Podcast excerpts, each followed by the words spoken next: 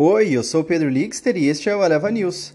Hoje é quarta-feira, 26 de outubro de 2022.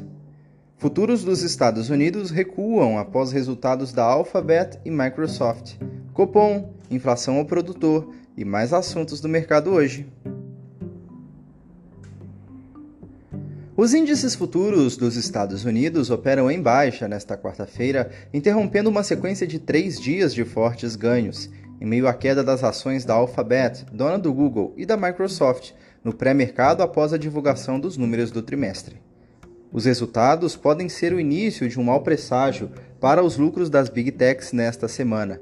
Hoje saem os números da Meta, controladora do Facebook, após o fechamento do mercado. Os investidores também estão atentos aos dados econômicos mais recentes sobre os pedidos semanais de hipotecas, estoques no atacado e vendas de novas casas. Por aqui, a agenda de indicadores conta com a publicação do Índice de Preços ao Produtor de setembro, com a previsão da alta de 0,1%, diante da queda de 3,11% em agosto, além da decisão do Comitê de Política Monetária do Banco Central sobre a taxa de juros, que os analistas apostam ser mantida em 13,75%. A temporada de balanço vai ganhando tração com a divulgação dos resultados do Santander Brasil e da VEG antes da abertura dos mercados. O Santander teve um lucro líquido de 3,12 bilhões de reais no terceiro trimestre de 2022, ante a estimativa do consenso definitivo, que foi de 3,76 bilhões de reais.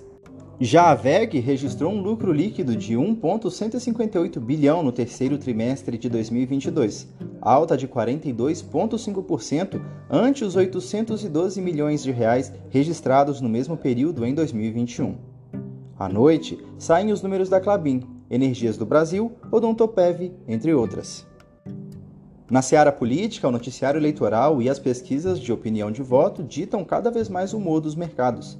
Genial, Quaest, Poder Data, Atlas, Modal Mais Futura divulgam novas pesquisas eleitorais. Ainda no radar, a campanha do presidente Jair Bolsonaro entregou ao Tribunal Superior Eleitoral, o TSE, relatório com detalhes da denúncia de que as rádios deixaram de exibir inserções da propaganda eleitoral do candidato à reeleição. Nas bolsas mundiais, os índices futuros de Nova York recuam após os mercados à vista engatarem três altas seguidas na véspera, à medida que dados econômicos mostram que há indícios de uma desaceleração econômica, o que pode fazer com que o Fed repense a possível alta de dezembro. Na Ásia, os mercados fecharam em alta com a perspectiva renovada em relação ao Fed, potencialmente menos agressivo e contrário à Comissão Reguladora de Valores Mobiliários da China sobre a criação de um mercado regulado, transparente, aberto, animado e resiliente. Na Europa, os mercados operam sem direção única após uma enxurrada de resultados corporativos e à espera da reunião do Banco Central Europeu na quinta-feira, na qual se espera que o BCE eleve as taxas em 75 pontos base. Em commodities, as cotações do petróleo passaram a subir após o início do pregão negativo, com o dólar se firmando com os dados da indústria mostrando que os estoques de petróleo dos Estados Unidos acima do esperado, reforçando os temores de uma recessão global que reduziria a demanda. E olha só, BNDES vai devolver 45 bilhões de reais ao Tesouro após nova recomendação do TCU.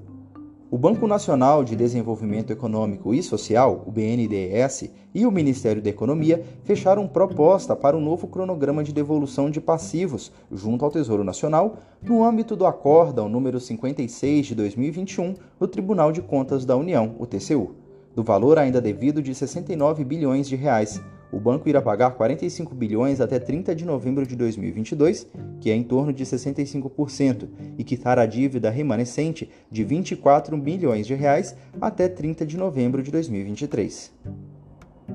Esse foi o Eleva News. O podcast é publicado de segunda a sexta bem cedinho. Acompanhe a gente na sua plataforma de áudio favorita e não perca os nossos episódios. Até mais!